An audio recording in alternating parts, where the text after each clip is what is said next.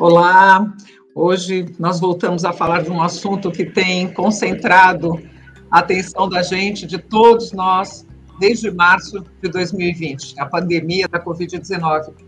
Praticamente dois anos, dois anos após a confirmação do primeiro caso no Brasil e o início das medidas para conter a disseminação do vírus, nós vivemos uma nova onda, com explosão de casos, com explosão da transmissão do vírus.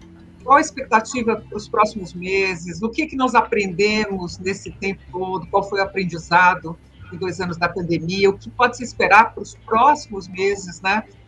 É tão importante a gente ouvir alguém como secretário da Saúde nesse momento de volta às aulas, de adiamento de carnaval.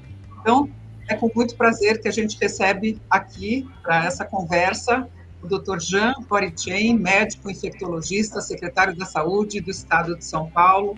Jean, seja bem-vindo. Muito obrigada por participar aqui com a gente.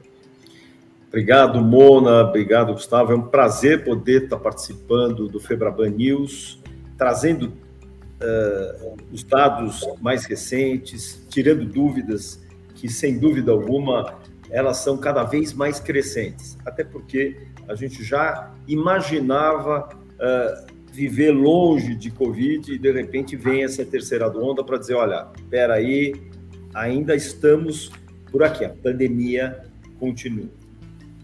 É isso aí. Participa dessa conversa nosso colega Gustavo Pou, diretor adjunto de comunicação. Gustavo, seja bem-vindo. Acho muito importante sua participação aqui, porque realmente o quanto as dúvidas nos assolam. Então, a ideia é realmente tirar as dúvidas, né, Paul? Obrigado, Mona. Doutor Jean, muito obrigado também. A tua, a sua presença é fundamental aqui. Eu acho que todos, quem não tem dúvidas, é, não está ainda vivendo bem nesse país. Então, todos têm dúvidas.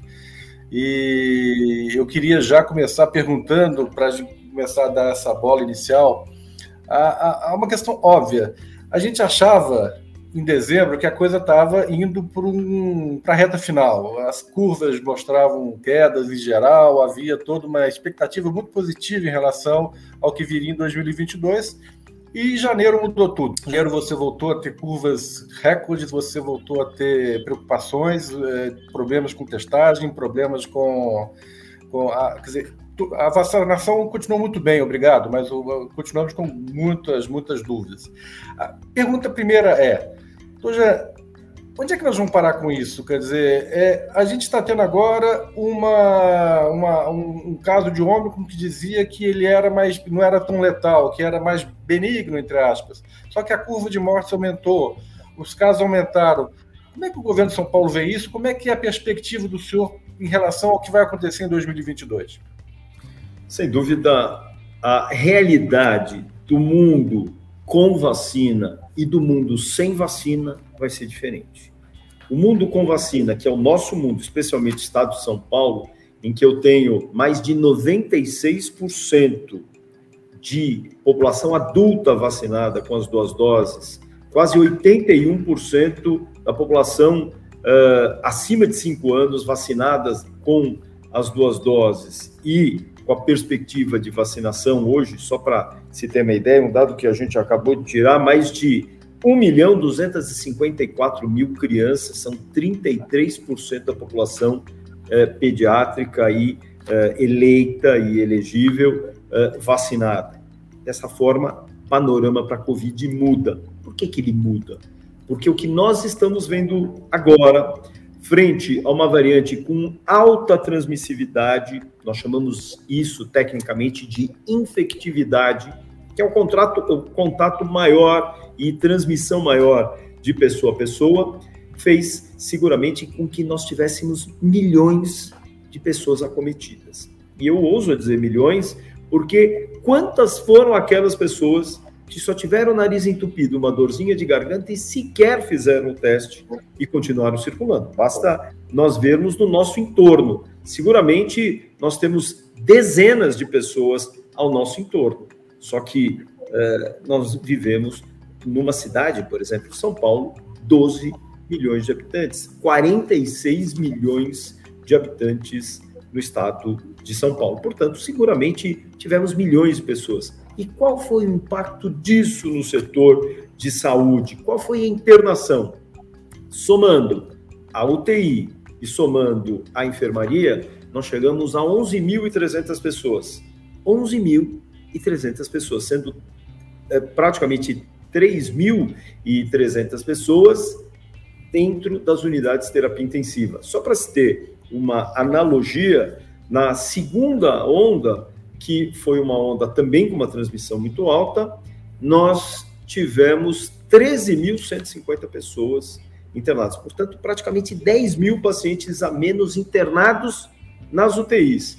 Mas nós tínhamos mais de 30 mil pessoas internadas nas nossas unidades públicos, privados e filantrópicos. Então, sem dúvida alguma, a vacina impactou menos no nosso serviço de saúde porque impactou na gravidade da doença. Passamos a ter pessoas com sintomas mais leves. E essa é a, a, a perspectiva de uma vacina, qualquer vacina, seja ela da gripe, seja ela da tuberculose, a própria BCG, ela tem como função diminuir o risco de morte e de formas graves. Então, ela acolheu muito bem. Isso faz com que nós estejamos saindo de uma variante Ômicron dizendo, ufa, foi para muitos e para a grande maioria uma gripezinha, sim, mas depois de um amplo, eh, uma ampla cobertura vacinal, especialmente feita no estado de São Paulo, que liderou essa, eh, essa esse processo e a celeridade eh, de vacinação.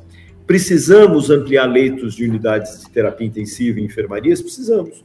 Na semana passada, aumentamos 700 leitos, especialmente em algumas regiões, mas uma, a motivação foi que muitos leitos que tinham sido deslocados para outras doenças, remobilizados da Covid para outras doenças, precisaram ser uh, recrutados novamente para a Covid. Então, dessa maneira, recrutamos 700 leitos e hoje o que nós temos visto? Nós temos uma taxa de ocupação que já vem em queda, nós estávamos na, no estado de São Paulo com 71% de ocupação de leitos de unidade de terapia intensiva, já estamos com 69%, e a Grande São Paulo ainda tem 75%, e ela uh, tem, entre outros uh, municípios, o próprio, a própria capital. Então, dessa maneira, uh, nós começamos já a perceber uma redução dos números de internação, especialmente nas enfermarias. Dois terços das internações têm acontecido nas enfermarias. E nós já, nós já temos praticamente dois para o terceiro dia com queda das internações em enfermaria, mostrando que essa, essa grande onda não trouxe uh, uh, o estrago que teria seguramente se nós não tivéssemos a imunização. E eu falo uh, e faço sempre uma analogia: se essa Ômicron tivesse sido a primeira onda, nós teríamos tido uma mortalidade absurda, terrível. Então, viva a vacina. A vacina é a melhor forma de proteção, aliada, logicamente, a outras medidas sanitárias, como o número de máscaras. É óbvio que, perante um grande contingente de pessoas, os próprios laboratórios eles deixaram de ter insumos na produção de testes. E dessa maneira não conseguimos uh, fazer de uma forma uh, programada para que todos testassem. Hoje, nós temos deixado esses testes, principalmente para aqueles que estão indo para as unidades de internação, aqueles que são internados, seja na enfermaria, seja na própria UTI, para que a gente possa aí sim estabelecer o diagnóstico. Doutor Jean, o senhor nos traz certamente ótimas notícias aí, com realmente esse aumento de leitos, é, queda da gravidade, sobretudo, né, da, da doença, para quem pega, mas como a gente comentou aqui, acho que são tantas dúvidas, por exemplo, o senhor acabou de falar nos testes, né, e a gente está vivendo um momento crucial agora do retorno às aulas das crianças, né, muitos estados já estão, inclusive, adiando esse retorno a as aulas, as classes. Como é que vai acontecer isso? Quer dizer, as crianças vão entrar, elas são, na maior parte, um contingente não vacinado, vai estar em contato, né? Vão, vão trazer talvez alguns a contaminação dos pais, ou em contato com os professores, elas deveriam ser testadas antes de entrar em classe de aula.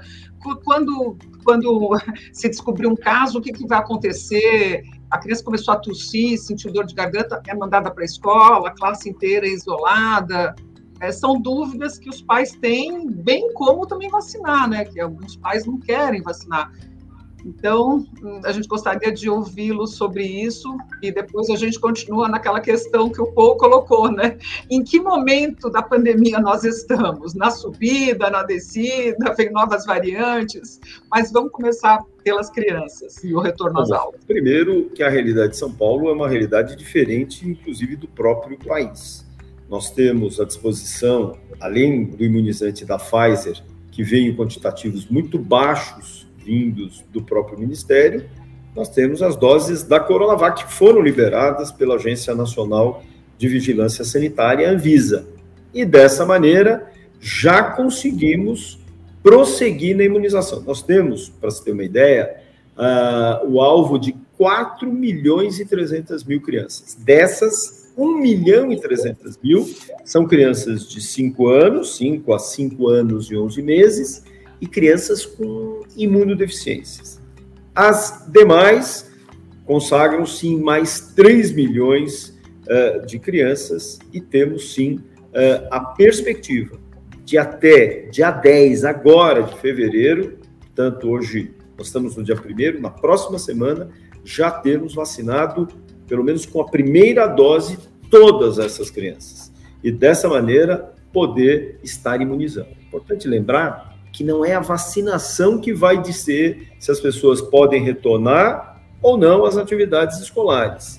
E dessa maneira, quem vai estabelecer isso são todos os cuidados que já são consagrados dentro dos ambientes escolares. Obrigatoriedade do uso de máscara, uh, o face shield, principalmente para uh, idades menores, de 0 a 3 anos, todos uh, a distribuição de álcool gel, de dispensadores de álcool gel pela própria escola, dispensação, inclusive, de máscaras para aqueles que eventualmente não tenham a condição econômica de tê-los, e também a vacinação, que já estão vacinadas em terceira dose, todos os profissionais da área da educação, sejam aqueles do corpo docente, sejam aqueles da área administrativa. Portanto, essas pessoas estão protegidas. Então, eu tenho um cenário de proteção. A orientação que é dada aos pais no sentido de não levarem os seus filhos uh, em situações ou que tenham qualquer sintoma uh, gripal leve, nariz entupido, uma dor, uma dor de garganta ou sintomas mais importantes, febre, diarreia. Então, essas pessoas são orientadas a que sequer levem essas crianças para a escola. Uh, existe um programa que já foi definido pela uh, Secretaria de Estado da Saúde, em conjunto com a Secretaria de Educação, para que esses rastreios, inclusive a gente vai liberar isso em diário oficial nas próximas, talvez amanhã ou uh, na quinta-feira, fazendo exatamente essas orientações de qual vai ser o, o contato, uh, a conduta que será estabelecida para essas crianças que tenham eventualmente uh, tido contato. Então, dessa maneira, nós estamos finalizando os nossos programas e aí sim uh, estaremos trazendo quais serão as recomendações para que os pais possam segui-lo com toda tranquilidade. Mas, de toda forma, reforço que o cenário de vacinação, especialmente para São Paulo, é um adicional. E esse adicional nos dá a tranquilidade dessa uma, essa primeira dose, essas crianças estarão sim ali protegidas e imunizadas. Então, isso daí é algo extremamente importante para que a gente faça. Agora, o Gustavo fez uma colocação de que, e aí, virão novas variantes? Virão. É. Nós temos que entender que o mundo, 80% dele, mais de 80%, não tem a vacinação, nós estamos criando locais, verdadeiras oportunidades de maior circulação do vírus e adaptação dele em relação às pessoas. Aí surgem as variantes. As variantes surgem como tentativa do vírus continuar viável. Só para ter uma ideia, quando nós olhávamos o SARS-CoV-2, que é da família do coronavírus, nós tivemos o SARS-CoV-1, que foi responsável uh, por uh, uma grande uh, contaminação lá na China, pelo menos há uma década, e depois nós tivemos há pelo menos uns quatro anos a MERS, que era o SARS-CoV-2. Qual era a característica de uma e de outra? uma tinha 20% de mortalidade e a outra 40% de mortalidade. Ora, se eu tenho 40% de pessoas que morrem em decorrência do Covid, por exemplo, naquele SARS-CoV-2, o vírus, ele não é um vírus que ele mata o hospedeiro que ele chama, porque um vírus ele só vive se o hospedeiro estiver vivo. Então, como ele matava, ele não prosperou. Por isso que a gente já não viu SARS-CoV-1, SARS-CoV-2 não existem mais. Quando nós encontramos agora o SARS-CoV-3, que é exatamente coronavírus mutante que surge em Wuhan, ele vai se adaptando. Quanto menos ele matar e mais ele disseminar, a Omicron foi a melhor forma que ela teve, pelo menos para nós, que ela transmitia muito mais e passou a ter um impacto de gravidade menor.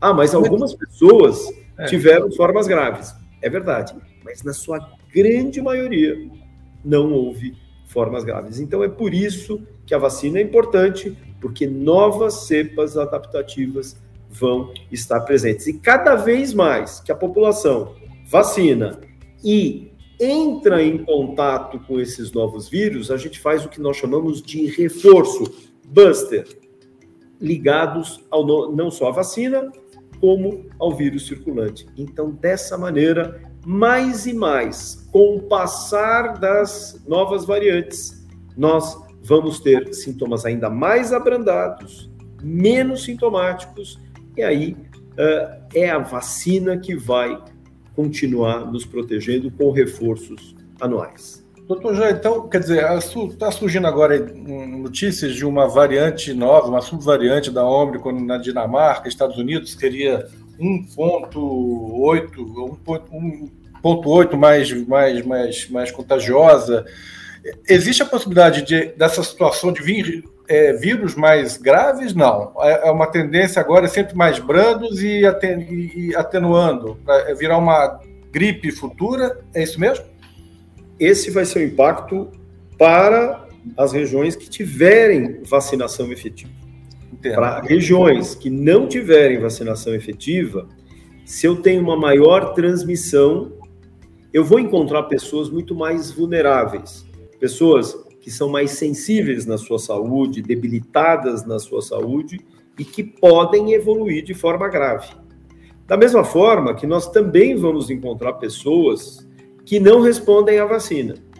Nós temos uma, as vacinas, elas respondem a 96% de eficácia, qualquer vacina. Nós temos 4% uhum. da população que não vai responder, mesmo para gripe. A gente via pessoas que tomavam a vacina da gripe e que pegaram gripe e tiveram formas graves. Fala, pô, a vacina não funcionou. Não, não funcionou nela, especificamente por uma resposta ou não resposta individual dessa pessoa em relação à vacina. E daí não adianta falar, então, para essa pessoa vamos dar quatro doses, cinco doses, talvez ela nem responda com quatro, cinco ou seis, uhum. porque isso é uma questão orgânica do próprio organismo individual. Então, só falou de quatro doses, cinco doses. Eu já tomei três. Já sei que já tem a quarta dose acontecendo por aí. A tendência é que daqui a alguns meses já a população normal, sem esses 4%, tome a quarta dose, até o final do ano uma quinta dose. A gente vai tomar sempre vacina agora é, com duas vezes por ano. Qual é a perspectiva disso? A perspectiva é que uh, a imunização completa nós consideramos duas doses. Com a Omicron, a gente começou a discutir a questão da necessidade da terceira dose, a dose que nós não chamamos de terceira dose, mas a dose de reforço, até porque a Janssen é uma dose, corresponderiam a duas de outros imunizantes. Então, ele seria uma dose de reforço. E a partir de então, uh, nós uh, estamos dando uma quarta dose apenas para pacientes imunodeprimidos, transplantados de órgãos, esses sim mostraram uma necessidade de um reforço ainda maior. Eles estão dentro desses 4%. Os demais da população geral, a gente vai fazer uma outra dose de reforço anualmente. Agora, a pergunta é: quando anualmente? Nós estamos acabamos de fazer agora essa dose de reforço. Quer dizer, nós temos 16 milhões de pessoas que tomaram a dose de reforço, ainda precisamos continuar. Então, é claro que o tempo, espaço, o hiato de tempo vai ser muito mais amplo para essa nova dose de reforço que deverá acontecer anualmente. Talvez ela sequer necessite ser dada esse ano, até porque nós já estaremos imunizando muitos esse ano. E muito possivelmente ela entre de forma conjunta no ano que vem com a vacina da gripe, por exemplo, para uma imunidade conjunta, tanto de gripe quanto de Covid, com reforços anuais. Era, era, bem essa pergunta que eu ia fazer, e eu acho que vale a pena a gente continuar um pouco nela para elucidar as dúvidas, doutor Jean. É, muita gente, meu caso, se vacinou com a terceira dose e um mês depois pegou, e olha que eu me cuido, hein, com máscara, tudo, peguei a Covid no início de janeiro, acho que 40 dias depois de tomar a, a terceira dose. Peguei fraco e tudo mais, mas peguei. E aí, quando é que eu devo me vacinar? Devo me vacinar primeiro contra a influenza, que estava aí ao mesmo tempo e continua aí, que essa aparentemente eu não peguei? É, devo esperar a vacina da gripe, que normalmente era março, abril? Qual vai ser o timing dessa eventual quarta dose para todo mundo? É, quem ficou, pegou a Covid um mês atrás, já está no momento que pode tomar qualquer outra vacina. Acho que a questão do timing é uma coisa que não está muito clara na cabeça das pessoas, né? E, e, mesmo também voltando em relação às crianças, elas devem tomar três doses. Por que, que elas devem tomar todas as doses da vacina? Por que, que isso é importante para a sociedade como um todo? Vamos lá. Tanto as crianças quanto os adolescentes tem a necessidade de tomar duas doses de vacina. Por quê? Porque o sistema imunológico dessas, dessas crianças, eles respondem muito. Quanto mais precocemente você dá uma vacina, maior é a produção de anticorpos, maior é a proteção. E detalhe, não só ele produz mais anticorpos, quanto você dá 28 dias depois, no caso da Coronavac, e oito semanas depois em relação à Pfizer, o meu título, a quantidade de anticorpos sobe e perdura por muito mais tempo. Então, para esse público, duas doses. Para outros públicos acima de 18 anos, três doses. E essas pessoas vão fazer a utilização das suas doses. Vamos lá.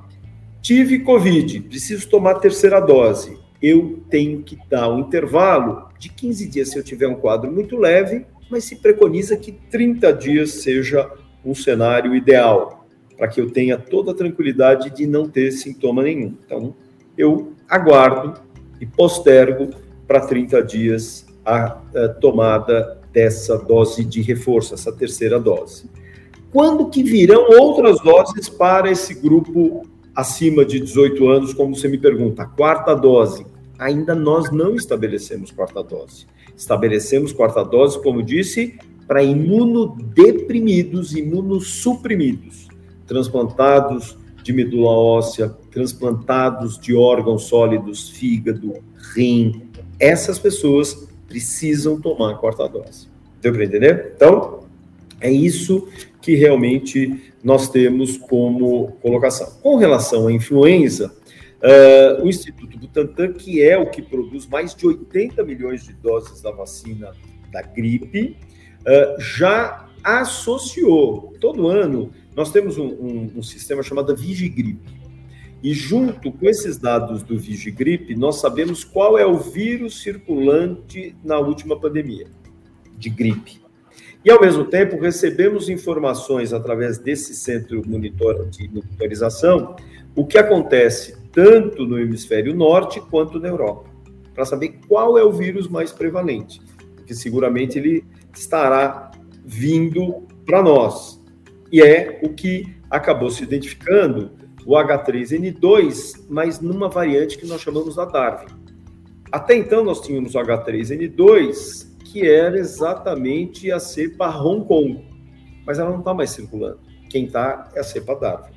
Por isso, ela foi colocada. Como que é feita a formulação das vacinas? Elas podem ser feitas de forma trivalente ou quadrivalente. Ou terem dois tipos de influenza A, entre eles o H1N1, o H3N2, que pode ser da cepa Darwin, e o influenza B. Se for três, só um tipo de influenza B. Se forem quatro, eles colocam mais um, uh, são dois vírus de influenza B. Então, dessa forma, você está protegido contra os vírus que são muito mais prevalentes. O Butantan, nessa encomenda que foi feita pelo Ministério da Saúde, ele é trivalente e não quadri ou pentavalente, como uh, é dado para, uh, pela, para laboratórios privados, especialmente a Sanofi Pasteur. Então, dessa maneira, a gente protege a nossa população contra os novos vírus. Quando que se começa a vacinar? A vacinação do vírus da gripe, ela normalmente começa no final de outubro, antes do inverno. Sempre foi assim. Por que, que sempre foi assim? Desde 2008, quando a gente começou a imunizar. Por uma razão. Ela tem como preferência deixar as pessoas preparadas para temperaturas mais baixas, onde elas se confinam mais, onde elas se aglomeram mais. Por isso, era feito dessa maneira. Nós estamos monitorando os casos de gripe que vêm em uh, arrefecimento. À medida que eles vão uh, reduzindo o número de casos, não existiria necessidade de antecipação uh, da vacinação, mas estamos avaliando. Muito possivelmente será feito agora, uh, no final de, de março, início de abril, quer dizer, antecipando em relação ao que nós faríamos. Exatamente porque nós tivemos uma grande circulação de pessoas, ainda temos pessoas vulneráveis e proteger, imunizar essas pessoas é algo fundamental. Então é dessa forma que a gente vai, então a, as vacinas já ficam prontas agora no finalzinho de fevereiro, início de março. Finalzinho de março, início de abril, a gente já começa esse programa de vacinação. E começamos com quem? Dentro do programa de vacinação, são elegíveis aqueles públicos com maior risco de desenvolver formas graves e fatais.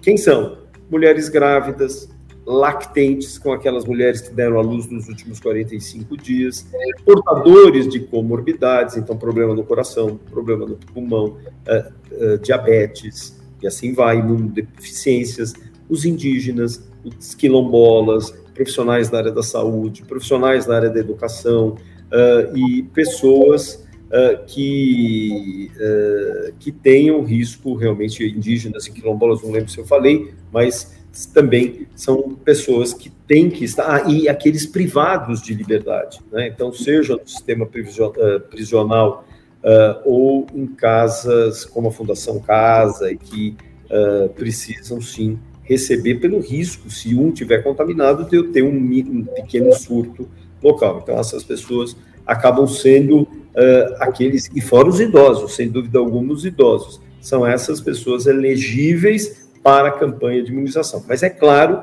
que o ideal para a campanha de vacinação de gripe que todas as pessoas acima de seis meses estejam imunizadas.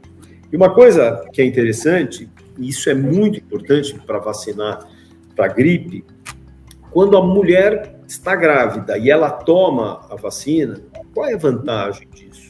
Ela não só está se protegendo, como ela está protegendo o bebezinho. Por quê? Porque os anticorpos, essas proteínas protetoras, são passadas pela placenta, pelo cordãozinho umbilical para o bebê.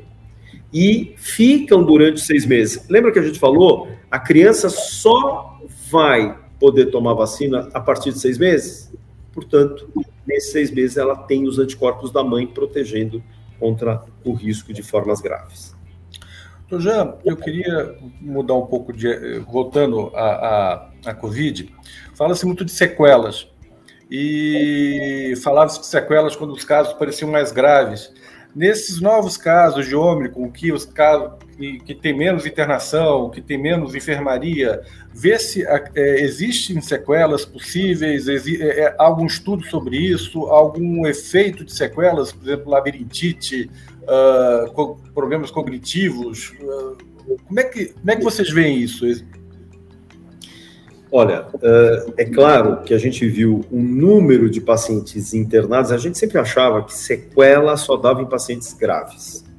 E a gente começou a perceber que não era só isso, não. Então, não era só para outras variantes, alteração do paladar, alteração do olfato, alterações muitas vezes, do ponto de vista neurológico, você usou uma questão muito interessante, tanto de dor de cabeça, vertigem decorrente de uma labirintite, poderiam eventualmente ficar.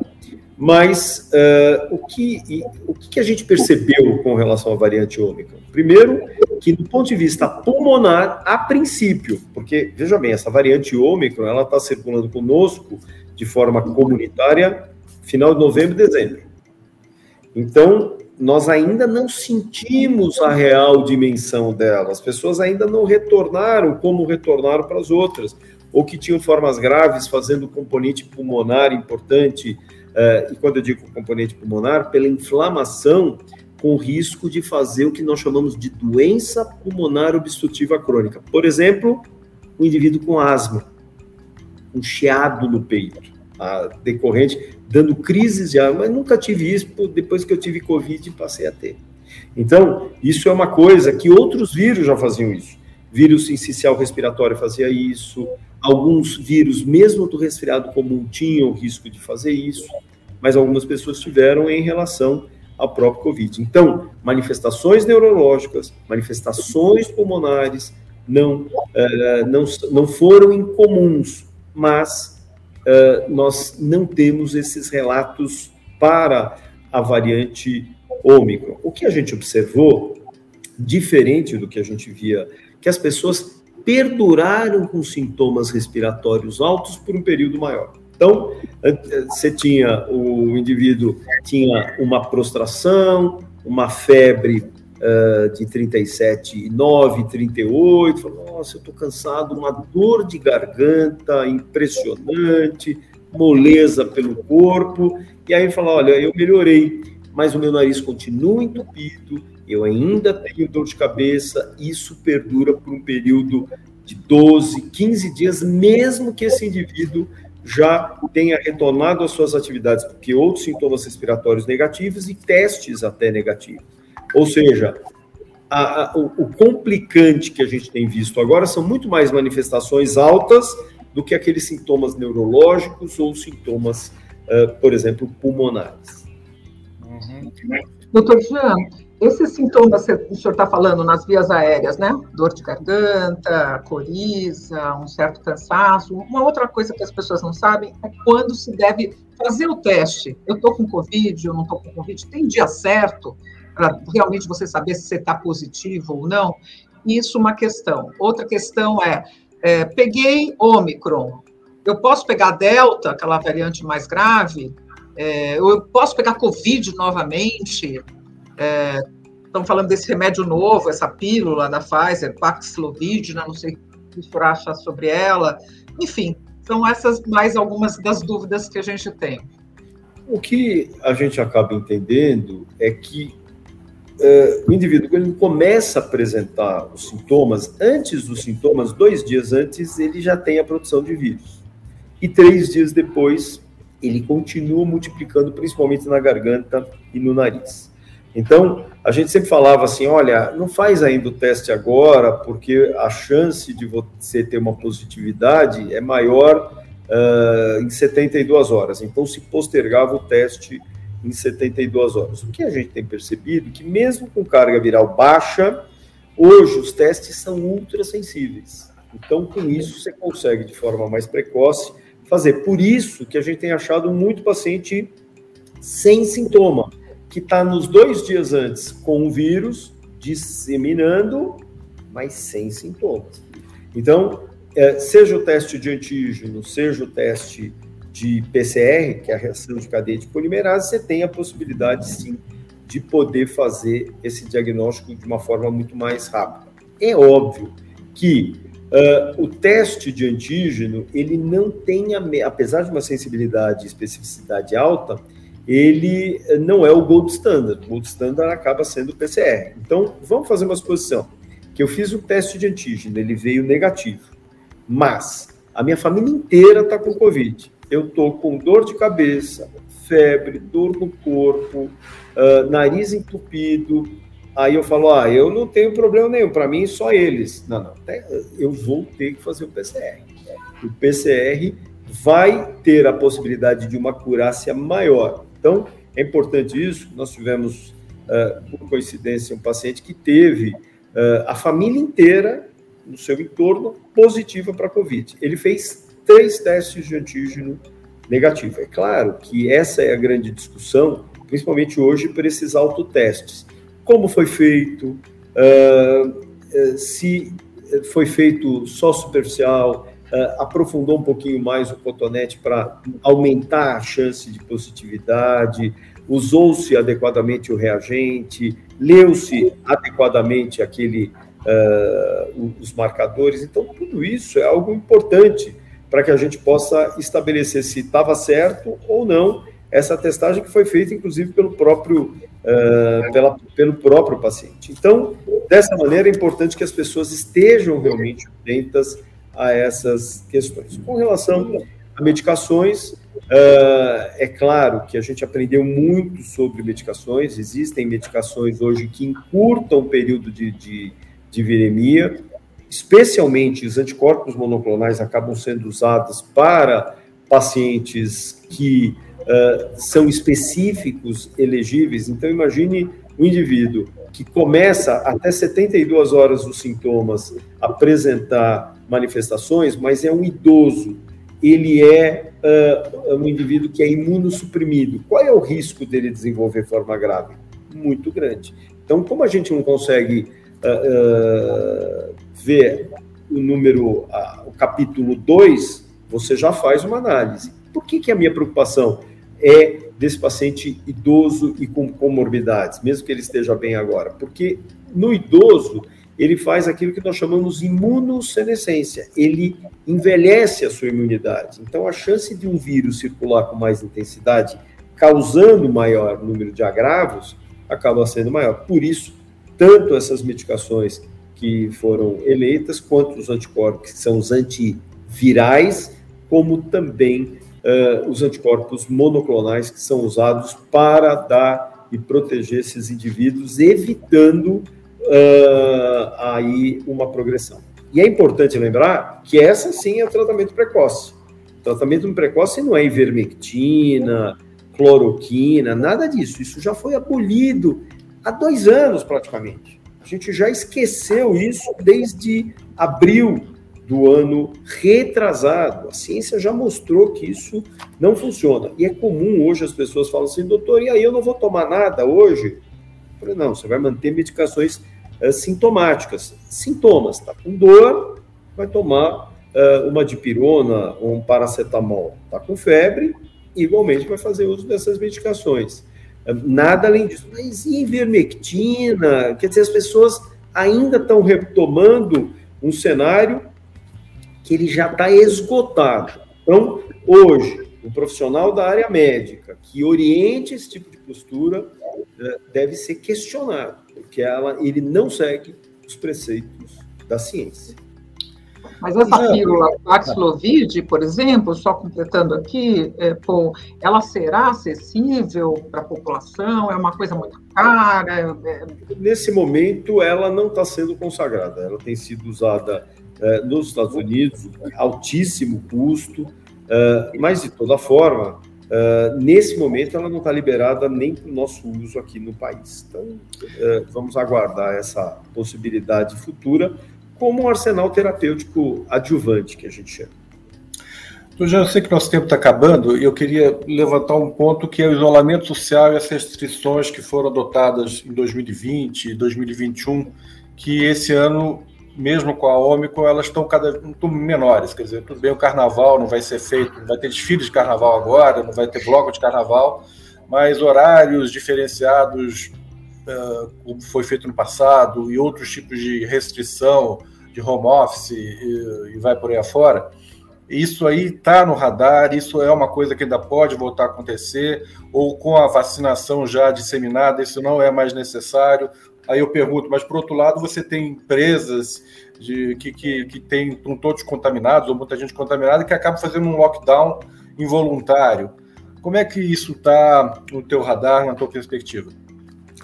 Eu vou usar, dentro de toda a história, uh, uma entrevista que eu dei em fevereiro de 2020, sequer secretário da saúde eu era ainda, e alguém virou para mim, eu era um dos poucos infectologistas, na verdade era eu e uma outra médica infectologista do Emílio Ribas, a Rosana Richman, que, que dávamos as entrevistas. E alguém virou para mim e perguntou, falou assim, doutor, me fala uma coisa, você não acha que seria muito melhor a gente abrir tudo, deixar as pessoas se contaminar. Isso lá em Wuhan, não era nem aqui, não tinha, nós não tivemos, naquela época nós não tínhamos nenhum caso. Por que, que eles não abrem tudo e deixam todo mundo se contaminar?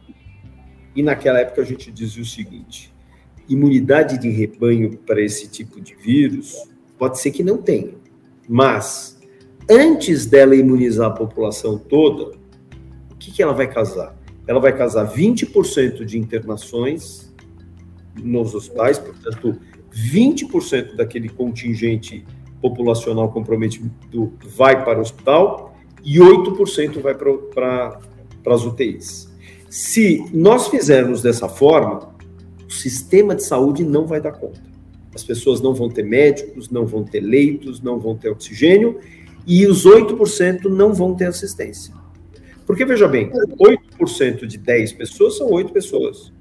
De 100, de mil, de um milhão, de 10 milhões, de 46 milhões, é, a proporção é a mesma, mas o número absoluto muda e o contexto de uh, acolhimento e assistência muda sobremaneira. Então, dessa forma, ficou muito claro a necessidade de se fazer essas restrições. E essas restrições foram feitas pelo fato de nós não termos uma coisa chamada vacina. As pessoas não tinham a vacina. Hoje, as pessoas experimentarem, o exemplo típico aqui nosso é a Mona, ela teve, tomou as três doses e teve manifestações leves. Mesmo que ela tenha, ah, eu estou um pouquinho mais caidinha, seguramente ela não foi para o hospital, não ficou internada, não precisou do oxigênio. E essa é a realidade de hoje da vacina. A vacina permite que nós tenhamos casos muito mais leves que faz com que as pessoas circulem. Nós sabemos que algumas podem não uh, responder dessa forma, nós sabemos quem serão elas? Na maioria, sim. Outras não. A gente vai ouvir jovens, puxa vida, você viu quem internou com Covid gravíssimo e está na UTI? Fulana, jovem, 26 anos. Aí você fala, Pô, mas ela não é gordinha, ela não tem problema na saúde, alguma coisa fez, e ela tomou vacina. Mas são casos pontuais. Então, nem por isso o nosso sistema deixa de acolher. E, por outro lado, à medida que as pessoas, então, vão uh, agora voltando para as suas atividades, a economia continua e é natural, eventualmente, que elas, em ambientes sociais, especialmente em ambientes familiares, tirem a máscara. E fazendo esse movimento, elas acabam eventualmente se infectando. Uh, mas de toda sorte, como disse, o número de, de, de de pessoas internadas vem em descenso. Nós já estamos observando uh, uma melhora desses números, o que deixa a gente muito tranquilo que temos que continuar. As restrições foram estabelecidas principalmente para uh, esportes, entretenimento, uh, lazer em 70% dos casos, algumas situações com testagem para o ingresso dessas pessoas, dando a segurança e garantia. Lembrando, eu acabei esquecendo de comentar, Mona, que daqui a 60 dias, uh, por um, um, pelo estatuto do ECA, da criança e do adolescente, as vacinas elas são obrigatórias. Todas as vacinas são obrigatórias. Elas não são compulsórias, mas elas são obrigatórias. E assim o será em relação à vacina da Covid e a exigência da apresentação da carteirinha, que os pais serão cobrados a apresentar. Não apresentaram, terão mais 60 dias para fazê-lo. Não o fizeram, serão então reportados para uh, uh, o Ministério Público, para o Conselho Tutelar, no sentido de providências serem estabelecidas. Em nenhum momento essa criança será impedida de ingressar na escola. Essa, esse é um direito que essa criança tem e ela não pode sofrer a irresponsabilidade dos seus pais. Mas a partir de então, quem vai definir uh, o que vai ser feito são exatamente uh, os órgãos superiores com relação a esses pais e responsáveis dessas crianças. Doutor Jean, eu fiquei acho que com uma dúvidazinha ainda. Aqui é aquela velha dúvida. Eu peguei Covid, posso pegar novamente? Eu vi casos de pessoas que pegaram duas, três vezes. E se sim, daqui a quanto tempo? Eu estou no auge da minha imunidade nesse momento, pois eu acabei de ter há 20 dias. E também, acho que como a gente está caminhando para o encerramento, seria interessante que o senhor nos falasse em que momento da pandemia a gente está aqui no Brasil e no mundo. Uh, aparentemente, essa curva de contaminações uh, através da, da Omicron no Brasil, ela parece crescente pelo noticiário que a gente vê, né? Uh, não sei se é só aqui no Brasil, se nos Estados Unidos já está caindo, na Europa já está caindo o senhor poderia dar esse panorama e, sobretudo, acho que é importante né, dar essa fotografia do momento no Brasil, as pessoas talvez se cuidarem mais, né?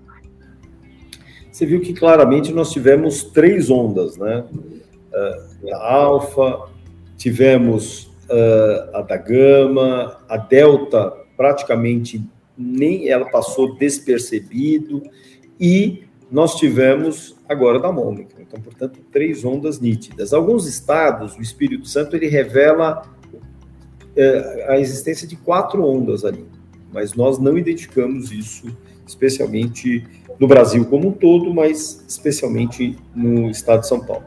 É claro que à medida em que eu entro em contato com vírus novos, eu não estou protegida totalmente. A gente sabe que existem reações que nós chamamos de reações cruzadas. Os anticorpos que eu produzi para uma determinada variante, é isso que a gente está vendo.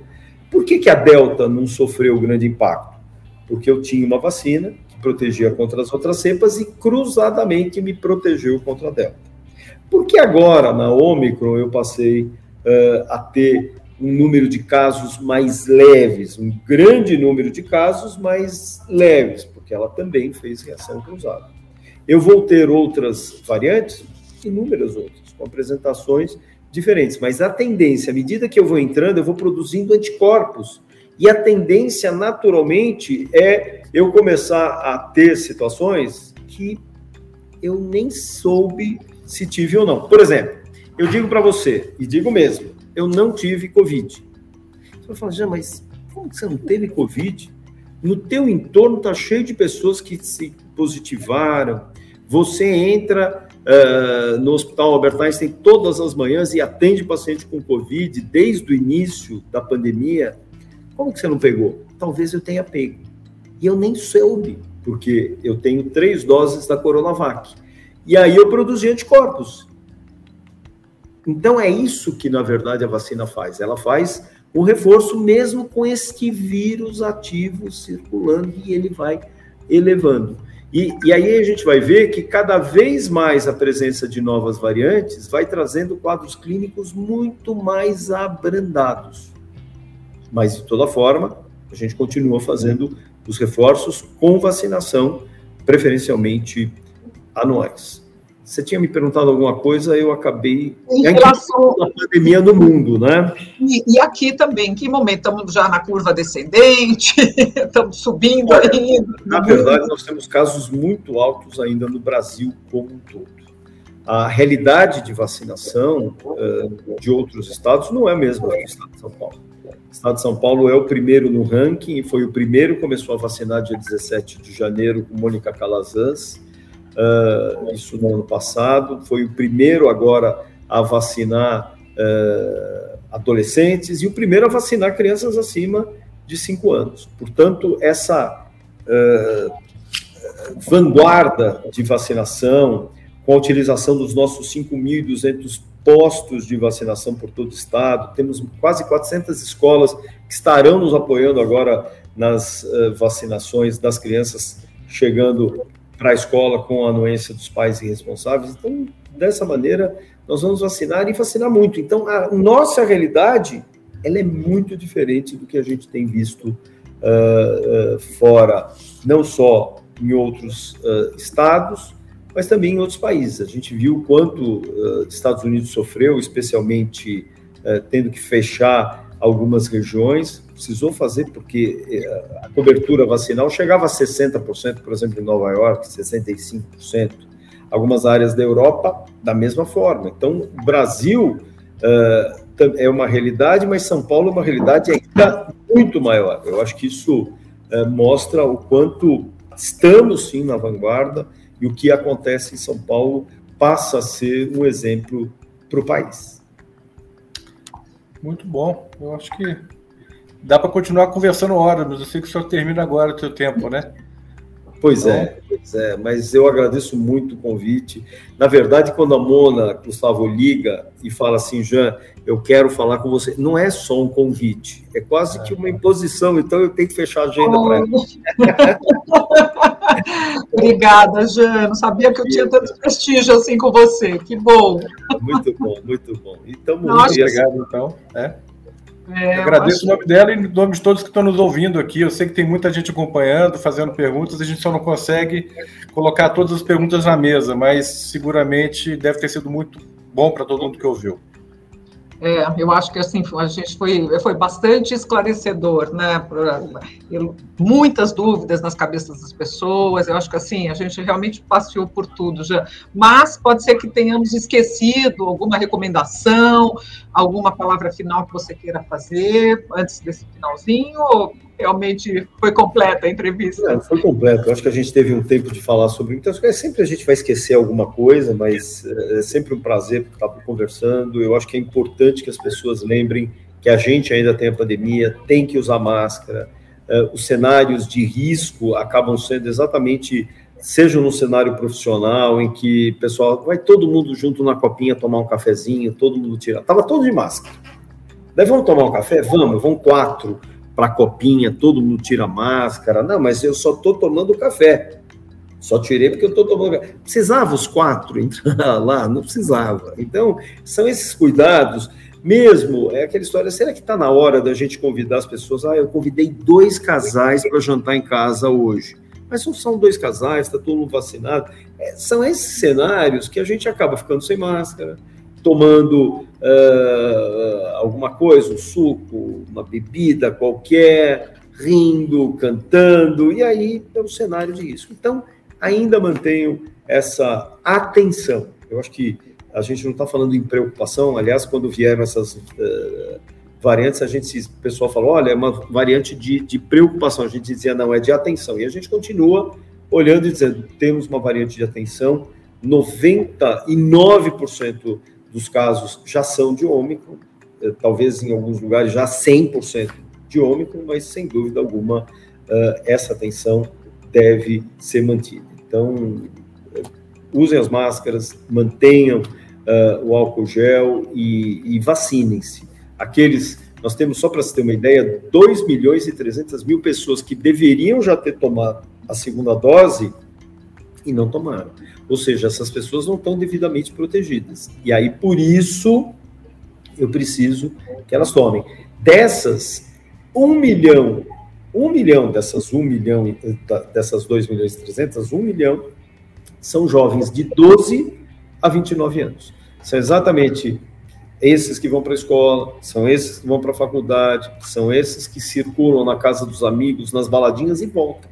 E aí passa a ser um problema. Então, é importante que essas pessoas estejam devidamente vacinadas. E lembrando que nas internações hospitalares, eu vou usar uma referência do, do Hospital Emílio Ribas, no início do ano, nós tivemos que 76% das pessoas internadas na UTI ou não tinham tomado dose nenhuma ou tinham feito uso parcial de alguma, seja uma dose, ou não fizeram a dose de reforço para os idosos e pessoas portadoras de comorbidade. Agora foi feita uma nova, é, uma nova uh, revisão das internações, 62% estão nessas características, mostrando que a que a vacina ela protege e se faz valer de formas graves e fatais.